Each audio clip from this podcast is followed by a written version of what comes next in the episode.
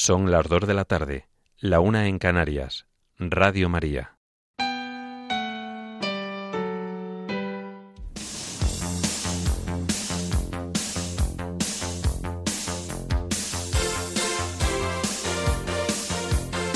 Servicios informativos de Radio María.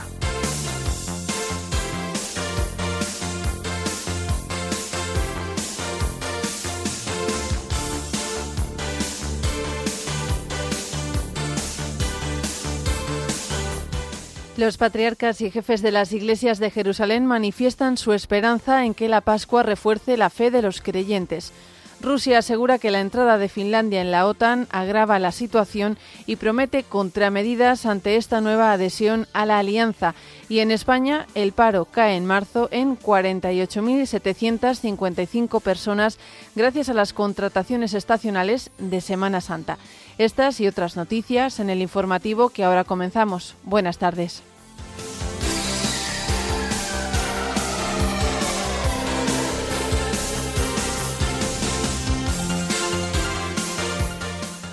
Los obispos de las iglesias de Mosul y la llanura del Nínive advierten de que los cristianos podrían boicotear las próximas elecciones si no se atiende a las peticiones que buscan proteger la representación política de los candidatos cristianos. El Papa Francisco dialoga con la presidenta del Consejo de Ministros de Bosnia y Herzegovina sobre las relaciones de la Iglesia-Estado y la situación de la comunidad católica en el país. En este martes santo, varias diócesis españolas celebran la misa crismal. El obispo de León se reúne con un grupo de internos del Centro Penitenciario de Mansilla de las Mulas y del Centro de Inserción Social CIS Jesús Adad. Ucrania repele 32 ataques rusos contra el territorio de Bakhmut y sigue luchando en la ciudad. En Siria muere uno de los líderes del grupo terrorista Estado Islámico que planeaba atentar en Europa en un ataque de Estados Unidos. En España sigue la búsqueda del pescador desaparecido en el naufragio del Vilaboa 1. El juez que investiga el asesinato de Gregorio Ordóñez pide información al instructor del caso, Miguel Ángel Blanco. Y en deportes, Rafa Nadal y Carlos Alcaraz anuncian que no jugarán el torneo de Montecarlo.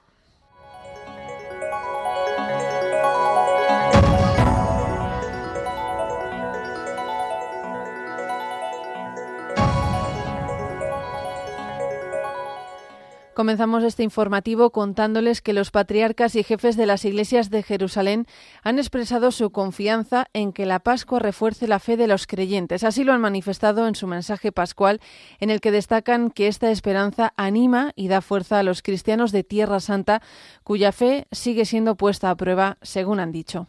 Al mismo tiempo, las autoridades se han referido a la escala de violencia que en los últimos meses ha envuelto Tierra Santa.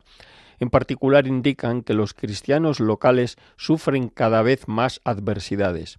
Como señala el texto, en el último año algunas de sus iglesias, cortejos fúnebres y lugares de encuentro público se han convertido en blanco de ataques.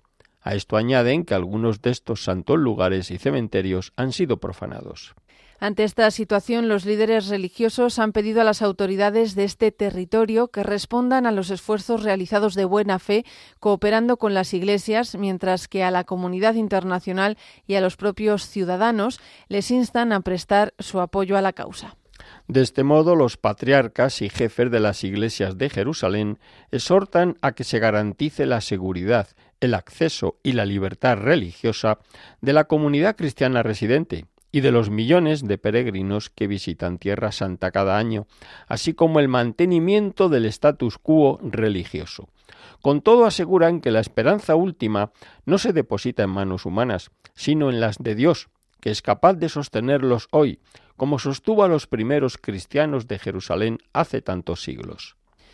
En otro orden de cosas, Rusia ha advertido que la entrada de Finlandia en la OTAN, que se hace efectiva hoy, va a agravar mucho la situación y ha subrayado que se ve forzada a adoptar contramedidas ante lo que describe como una intrusión de la Alianza Atlántica sobre su seguridad.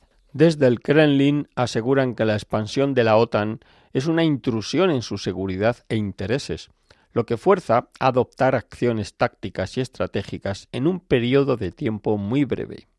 El ministro de Defensa ruso, Sergei Shoigu, ha denunciado que la OTAN está adoptando medidas para aumentar la disposición de combate de las Fuerzas Armadas combinadas e incrementando las actividades de entrenamiento en combate y reconocimiento cerca de las fronteras con Rusia y Bielorrusia. Por su parte, desde la Organización Transatlántica, el secretario general de la OTAN, Jens Stoltenberg, asegura que Vladimir Putin, al ordenar la invasión, ha desencadenado la empleación histórica a los países nórdicos y que pronto Suecia será también un miembro de pleno derecho. Y en nuestro país el paro ha bajado en el mes de marzo en 48.755 personas en relación con el mes anterior, impulsado por el descenso del desempleo en el sector servicios por las contrataciones para la Semana Santa. Así lo reflejan los datos publicados por el Ministerio de Trabajo. Con este descenso de 48.755 personas, el 87% en el sector servicios, el total de desempleados queda en 2.862.260, la cifra más baja en un mes de marzo desde 2008. Sin embargo, los expertos hablan de un paro efectivo de 3 millones y medio, si se tiene en cuenta a fijos discontinuos en periodo de inactividad. Además, 33.000 trabajadores firmaron más de un contrato indefinido en el mismo mes, lo que eleva a 432.000 la cifra total desde la entrada en vigor de la reforma laboral.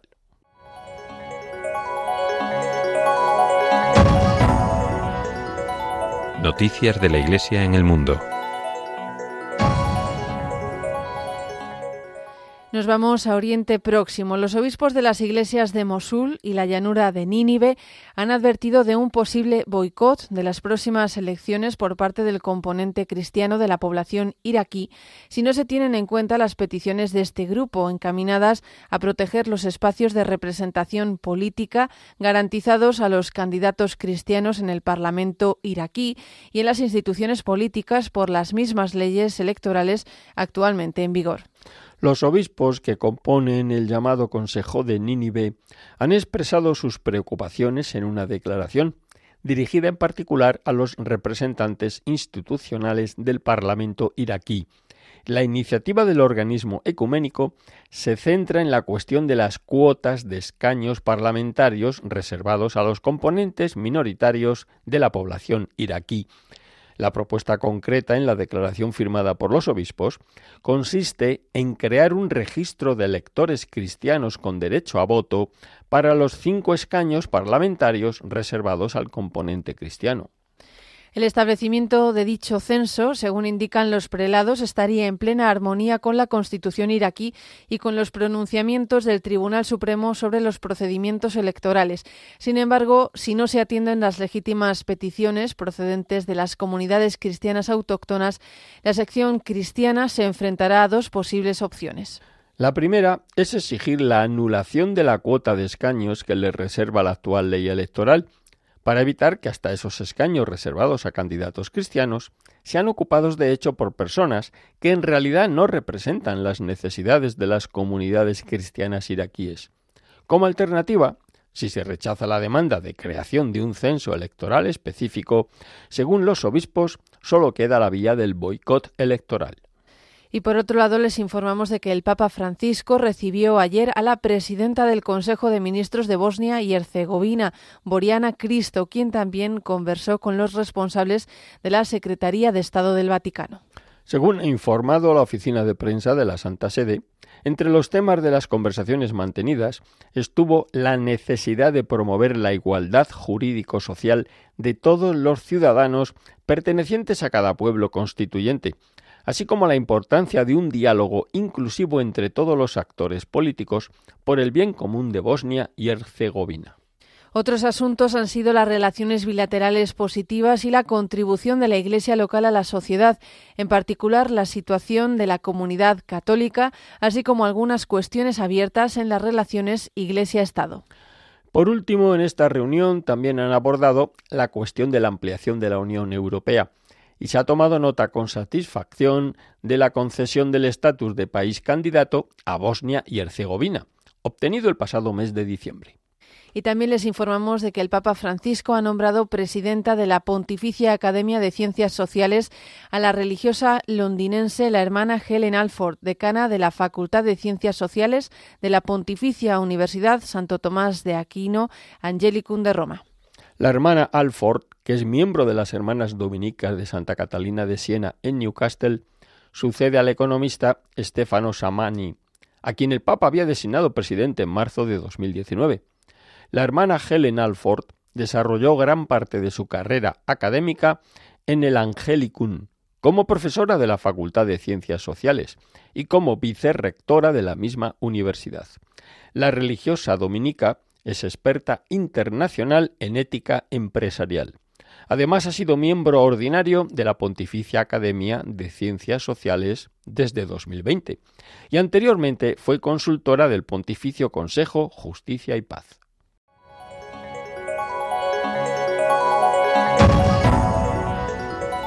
Noticias de la Iglesia en España.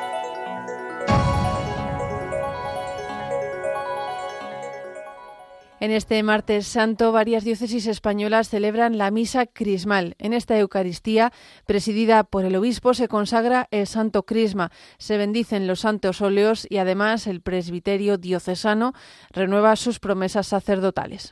Tradicionalmente, cada diócesis celebraba su misa crismal durante la mañana del jueves santo pero en la actualidad, por razones de conveniencia pastoral, puede ubicarse en cualquier día de la Semana Santa previo al jueves santo, a decisión del obispo diocesano. En nuestro país, entre otras diócesis, han celebrado la misa crismal Madrid, Getafe, Toledo, Canarias, Guadix, Jerez y Murcia.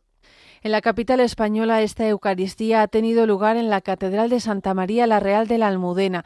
Ha estado presidida por el arzobispo de Madrid, el cardenal Carlos Osoro, quien, entre otras cosas, ha invitado a los presbíteros a dar gracias por el don del sacerdocio.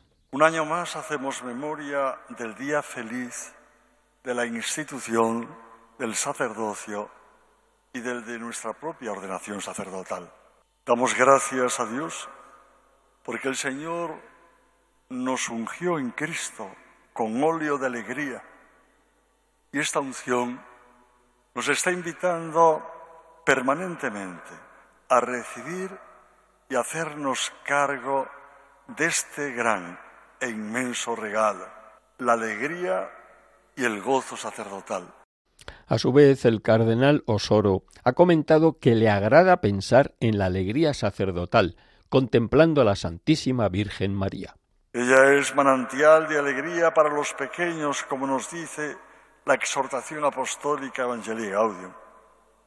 No creo ni exagero si digo que los sacerdotes somos personas muy pequeñas, pues la inconmensurable grandeza del don que se nos ha regalado y dado es tan grande, es tan inmenso, es tan sin medida que nos sobrepasa. En esta línea, también el obispo de Guadix, Monseñor Francisco Orozco, durante la misa crismal celebrada en la Catedral de la sede accitana, ha instado a los sacerdotes a no desanimarse y a descansar en el corazón de Cristo, recordando que Jesús, el primer sacerdote, ha triunfado en una cruz. Además, el prelado ha alentado a los presbíteros a ser el bálsamo de alegría que viene de Dios con la ayuda de la Virgen María. María Santísima, que en estos días la contemplamos junto a la cruz y junto al resucitado, lo sabéis, sacerdotes, nos lleva en su corazón de madre, vela por nosotros, nos acompaña y nos protege siempre. Y entre otros obispos que han presidido hoy la misa crismal, también el de Getafe, Monseñor Ginés García, ha invitado a los sacerdotes a recordar el momento en el que dieron su sí a Dios. Heme aquí. Nos presentábamos en libertad y en disponibilidad, con nuestra pobreza, conscientes de la desproporción que existe entre la llamada y nuestras capacidades, pero decididos a darlo todo, a gastar con ilusión nuestra vida, a ofrecer todo lo que somos y tenemos en el servicio de los hermanos para la gloria de Dios. Por su parte, el obispo de Canarias, Monseñor José Mazuelos, ha constatado las grandes dificultades que supone vivir hoy el sacerdocio, motivo por el cual ha agradecido particularmente a los presbíteros su entrega y labor pastoral. Además, les ha animado a que en medio de este mundo descristianizado lleven adelante una nueva evangelización a través de una profunda conversión. Y nos vamos a la diócesis de León, donde su obispo diocesano, Monseñor Luis Ángel de las Heras, ha mantenido esta mañana un encuentro en el Palacio Episcopal con once internos del Centro Penitenciario de Mansilla de las Mulas y del Centro de Inserción Social CIS Jesús Haddad. Por la tarde, los miembros de este grupo participarán en la tradicional procesión del perdón que organiza la cofradía Santo Cristo del Perdón. Estas personas son atendidas dentro del programa de tutela externa de permisos y salidas penitenciarias que gestiona Caritas Diocesana de León desde el año 2003, en colaboración con el Centro Penitenciario de Villa Hierro en Mansilla de las Mulas está orientado a ofrecer a los internos que cumplen con los requisitos marcados por la ley y que por carecer de arraigo social y familiar o vinculación geográfica cercana la posibilidad de disfrutar permisos ordinarios en una casa de acogida con el fin de acoger y acompañar los procesos de personas internas así como de sus familias con el objeto de favorecer su inserción social. Además, Caritas Diocesana de León lleva adelante un programa de salidas penitenciarias de duración determinada, en el que participan internos en régimen de semilibertad, calificados en tercer grado penitenciario y que residen en el Centro de Inserción Social CIS Jesús Adat con una labor continuada desde el año 2003. A su vez, la diócesis de León ha recordado que desarrolla un trabajo específico en el centro penitenciario de Mansilla de las Mulas a través del área de pastoral penitenciaria de la Delegación de Misión Samaritana, con presencia directa de dos capellanes y un grupo de 20 personas voluntarias. Cada día este equipo acerca el mensaje evangélico a la población reclusa de Villayerro, con celebraciones eucarísticas los sábados y con la promoción de un grupo de lectura creyente que acerca el Evangelio a los internos que lo desean. Todo ello desde la clave de trabajar para impulsar la participación en la vida social y ciudadana a través de actividades comunitarias de tipo cultural, religioso, que resultan reparadoras y en beneficio de la sociedad. Y cambiamos de asunto para informarles de que el arzobispo emérito de Valladolid, el cardenal Ricardo Blázquez, que desde el 23 de marzo permanecía ingresado en el Hospital Nuestra Señora de Sonsoles de Ávila, recibió ayer el alta hospitalaria. Ante esta noticia, la Archidiócesis de Valladolid ha manifestado su alegría por la salud del purpurado, a la vez que ha informado de que el cardenal Blázquez continuará recuperándose en su actual domicilio, la residencia sacerdotal abulense. Y en otro orden de cosas les contamos que la diócesis de Córdoba prepara la tradicional marcha misionera, que este año tendrá lugar el 22 de abril con la Madre Teresa de Calcuta como testimonio de referencia. En esta ocasión se ha elegido la localidad de Cabra y su entorno para realizar la caminata. Esta marcha misionera contará con la participación de las delegaciones de misiones y juventud de la diócesis andaluza. También asistirán los misioneros javerianos, Jacuna Córdoba y la Fundación Diocesana Santos Mártires, entre otros. El lema que han elegido para este año es Tú eres esa gota. Recuerda la experiencia que cambió la vida de la Madre Teresa cuando ya era misionera en la India. Experimentó que Jesús le decía Tengo sed. En este contexto, desde la diócesis de Córdoba, recuerdan las palabras de la fundadora de las misioneras de la caridad, al afirmar que a veces sentimos que lo que hacemos es tan solo una gota en el mar, pero que el mar sería menos si le faltara esa gota.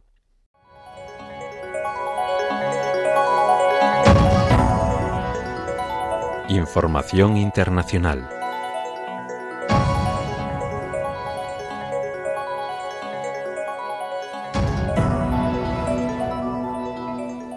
Les hablamos ahora de la guerra en Ucrania. Allí, según el último parte del Estado Mayor, las fuerzas ucranianas que defienden la ciudad de Bakhmut han repelido en las últimas horas 32 ataques de las fuerzas rusas que intentan hacerse con el control total del municipio. El jefe del grupo ruso de mercenarios Wagner proclamó ayer la toma legal de la ciudad al hacerse con el control del ayuntamiento de Bakhmut. Este mismo grupo ha reconocido también que las tropas ucranianas no han salido de la ciudad y se concentran en la parte oeste. También les contamos que Rusia ha lanzado ataques sobre Avdivka y Marinka, otras dos ciudades del frente oriental que las fuerzas ocupantes intentan tomar desde hace meses. Además, las fuerzas rusas atacaron anoche territorio ucraniano con 17 drones kamikaze lanzados desde la costa este del mar de Azov. De estos, al menos 14 han sido derribados, evitando así que impactaran en sus objetivos. La mayoría de los drones han sido interceptados en la provincia de Odessa, donde uno ha provocado un incendio en una infraestructura privada y por el momento no se conoce si ha habido muertos o heridos. Y cambiamos de asunto. El ejército estadounidense ha anunciado la muerte en Siria de un alto líder del grupo terrorista Estado Islámico, identificado como Ahmad al-Kaburi, que según Estados Unidos planeaba atentados en Europa. El mando central estadounidense ha precisado que la muerte del que era responsable de la estructura jerárquica de la organización yihadista y de planificar ataques del grupo en Europa se ha producido este lunes en una incursión de Estados Unidos en Siria, sin producirse víctimas civiles. Según el general Michael Kuril, encargado de este mando central de operaciones en la zona, el Estado Islámico todavía supone un peligro para la región y fuera de la misma. De hecho, hay informaciones que confirmarían que esta organización tendría intención de operar fuera de Oriente Medio. Y nos trasladamos ahora a Estados Unidos. Allí el Senado de Florida ha aprobado un proyecto de ley para prohibir los abortos a partir de que se detecta el latido cardíaco del bebé. Este proyecto convertiría a Florida en el segundo estado en proteger oficialmente la vida de los niños no nacidos tras la sentencia de la Corte Suprema que devuelve a los estados la capacidad de legislar en esta materia. El proyecto ha sido aprobado por 26 votos a favor y 13 en contra. Los demócratas intentaron añadir una exención religiosa como si hubiera religiones legítimas en las que matar bebés fuera un ritual, pero los republicanos la rechazaron. En total, el Partido Republicano ha derrotado más de una docena de enmiendas demócratas para debilitar el proyecto de ley y hacer más difícil proteger a los bebés de los abortos. Y ya en Europa, la Comisión Europea ha anunciado la apertura de una investigación exhaustiva sobre la fusión planeada entre Orange y MásMóvil el pasado mes de julio. En un comunicado, Bruselas ha confirmado su preocupación de que la operación pueda reducir la competencia en la prestación minorista de servicios de banda ancha móvil y fija y en la oferta de paquetes de servicios múltiples en España. Ha advertido también de que esta fusión entre los dos principales operadores de telefonía móvil podría llevar a precios más elevados y a una menor calidad de los servicios de telecomunicaciones para los clientes. Bruselas debe concluir esta investigación exhaustiva sobre los efectos de esta fusión en los próximos 90 días hábiles y determinar si se confirman sus reservas iniciales en materia de competencia. Y terminamos este bloque de noticias internacionales contándoles que en Países Bajos al menos una persona ha fallecido y más de 30 han resultado heridas en el descarrilamiento de un tren interurbano que circulaba entre las ciudades de Leiden y La Haya y que ha colisionado con material de los equipos de construcción que trabajaban en la vía durante la noche. De la treintena de heridos, 19 han sido trasladados al hospital, incluido el conductor del tren descarrilado.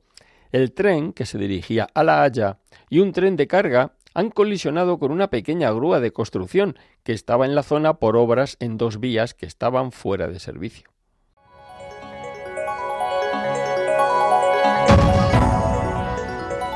Información nacional.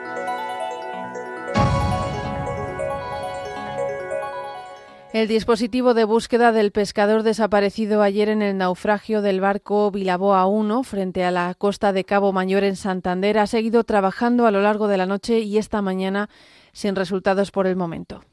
En la búsqueda participan aeronaves de salvamento marítimo, Guardia Civil y Gobierno de Cantabria, que se van turnando en la búsqueda.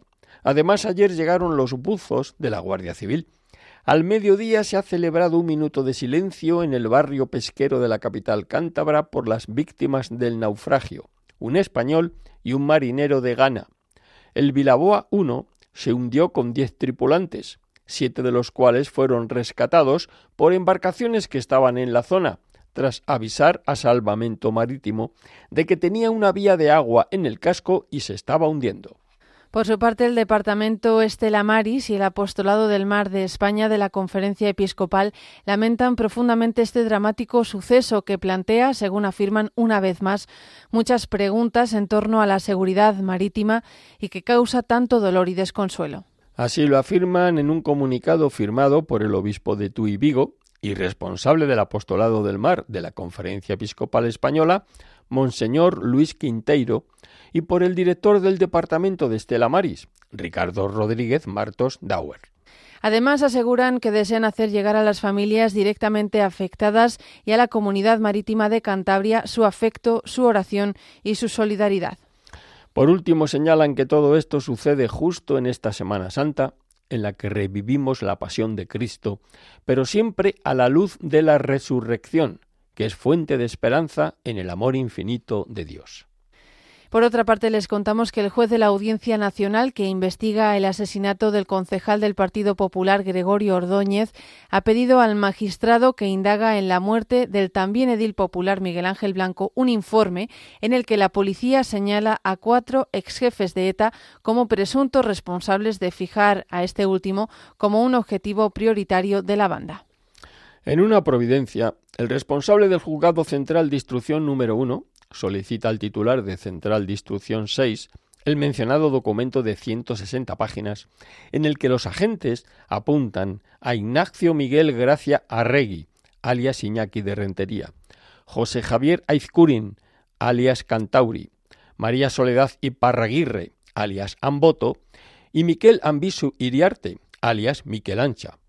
El juez de la Audiencia Nacional explica que del examen de las actuaciones y de las diligencias practicadas puede inferirse que la cúpula de ETA, con funciones ejecutivas y de dirección, en el mismo en el periodo temporal comprendido entre 1995 y mediados de 1997, era la misma que cuando la banda terminó con la vida de Miguel Ángel Blanco. En el informe del pasado mes de marzo, la policía explicaba que como miembros del comité ejecutivo de la banda, los cuatro ex jefes de ETA tenían la capacidad para decidir la concreta ejecución de una acción terrorista. Además, señalaban que en el caso de pretender atentar contra objetivos especiales, la dirección de ETA tenía que dar su autorización. En cuanto al asesinato de políticos concejales del Partido Popular, existió orden expresa a una generalidad de comandos, entre ellos el Donosti, que fue responsable directo en el caso concreto de Miguel Ángel Blanco. En este contexto, la policía aseguraba que los cuatro ex jefes de ETA a los que apuntan no dieron la orden de poner en libertad al dirigente popular cuando estaban en situación de plena conciencia de su posición de mando y teniendo el pleno dominio sobre el actuar de sus comandos armados, pudiendo haber impedido su asesinato. Y en los últimos meses se han conocido los gastos a cargo del erario que varias ministras del gobierno de Pedro Sánchez han destinado a la reforma y decoración de las casas en las que se alojan. Además, se da la circunstancia de que al tratarse de un inmueble perteneciente al patrimonio del Estado, tiene cubierto los gastos de luz, gas, telefonía o cualquier otro. No pagan mensualidad alguna en concepto de arrendamiento y carecen además de algún tipo de contrato que recoja los términos concretos del uso de residencias adjudicadas a sus ministerios. La ministra de Ciencia e Innovación, Diana Morant, se ha gastado más de 35.000 euros en menos de dos años en comprar muebles y decorar la residencia que ocupa desde que llegó al Ministerio, aunque el gasto ha sido mayor al abordar otras obras y mejoras de la vivienda hasta alcanzar los 125.000 euros en apenas 16 meses de su mandato. Por otro lado, la titular de Hacienda, María Jesús Montero, dedicó 24.000 euros en renovar por completo la cocina de la residencia que emplea en Madrid, entre otros gastos. Y la responsable de transportes, Raquel Sánchez, destinó 44.000 euros en un solo año a menaje, limpieza y jardinería, tal y como ha revelado el diario digital El Debate, en todos los casos con documentos oficiales rubricados por cada ministerio. No obstante, no todos los ministros viven en casas de titularidad pública. Al menos tres ministros de Podemos no han utilizado estas viviendas que hubieran podido reclamar por su cargo o por pertenecer a circunscripciones ajenas a Madrid, como son Ione Belarra y Alberto Garzón, procedentes de Navarra y Málaga, respectivamente. Tampoco Irene Montero, titular de Igualdad, que ha dejado de vivir en su residencia particular.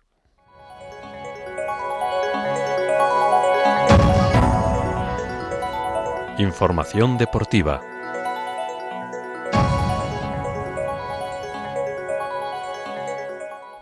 Les hablamos hoy de tenis. El español Rafa Nadal ha anunciado que no jugará el torneo de Montecarlo, tercer ATP Masters 1000 de la temporada y que comienza este domingo debido a que, según afirma, todavía no se encuentra preparado para competir al más alto nivel, ya que aún está convaleciente de su lesión en el psoas ilíaco de la pierna izquierda.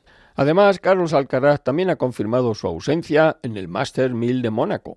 El murciano ha explicado que sufre una artritis postraumática en su mano izquierda y molestias musculares en la columna, por lo que no podrá disputar este torneo.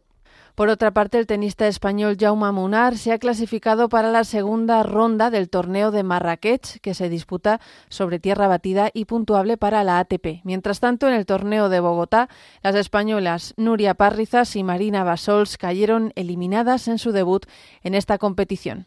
La misma suerte corrió el también español Fernando Verdasco, que ha caído eliminado en el torneo de Houston en Estados Unidos, de categoría ATP 250 y disputado sobre tierra batida, tras perder en primera ronda ante el australiano Jason Kubler.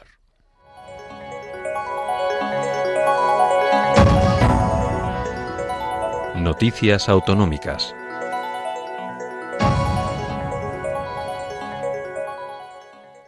La Semana Santa se vive con especial intensidad en Andalucía, con un gran impacto en el ámbito cultural y en el turismo.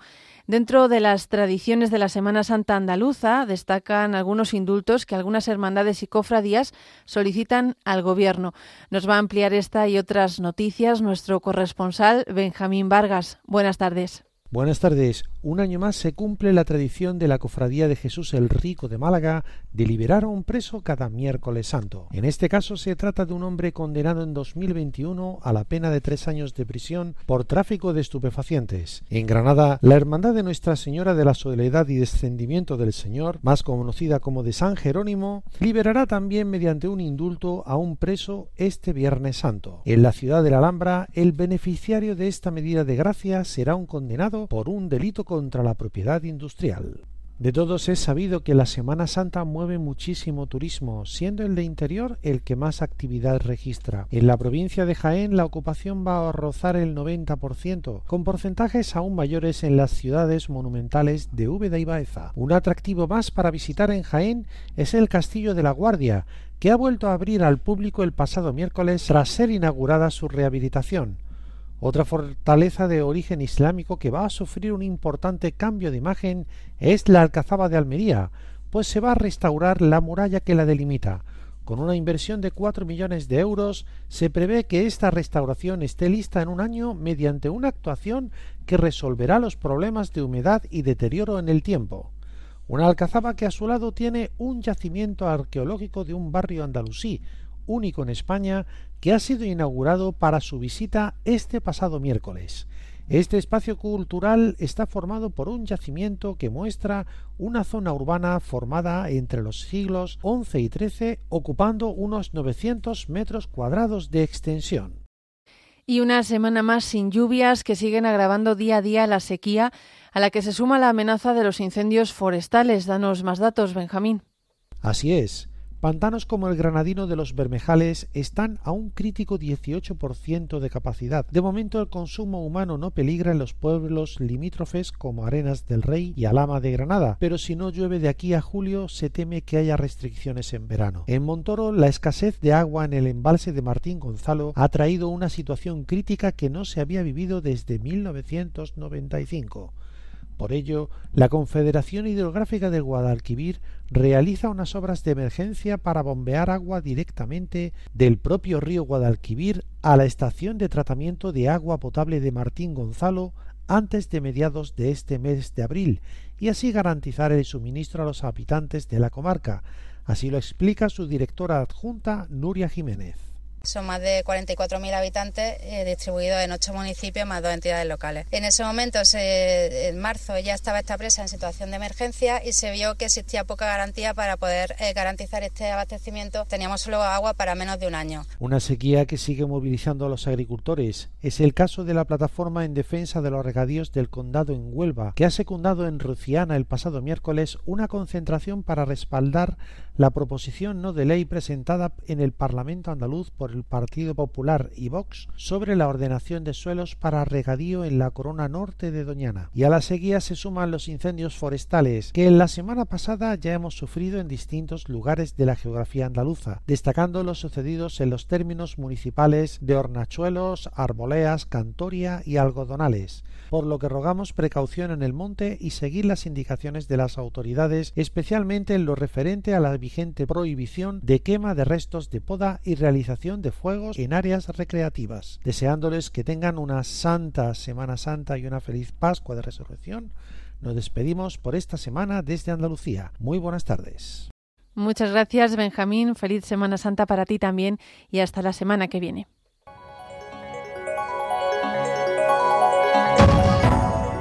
Y finalizamos ya este informativo con la previsión del tiempo realizada por Miriam Herraiz.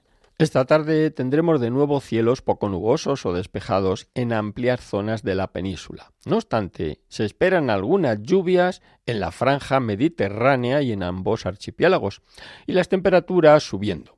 Y mañana miércoles esperamos que se repitan los cielos poco nubosos o despejados en casi todo el país, debido a la influencia anticiclónica que no dejará precipitaciones únicamente se esperan algunas lluvias en Canarias a consecuencia de la dana. Las temperaturas mínimas seguirán con cifras bajas, excepto en puntos del suroeste donde podrían acercarse o superar los 12 grados, y las máximas seguirán recuperándose.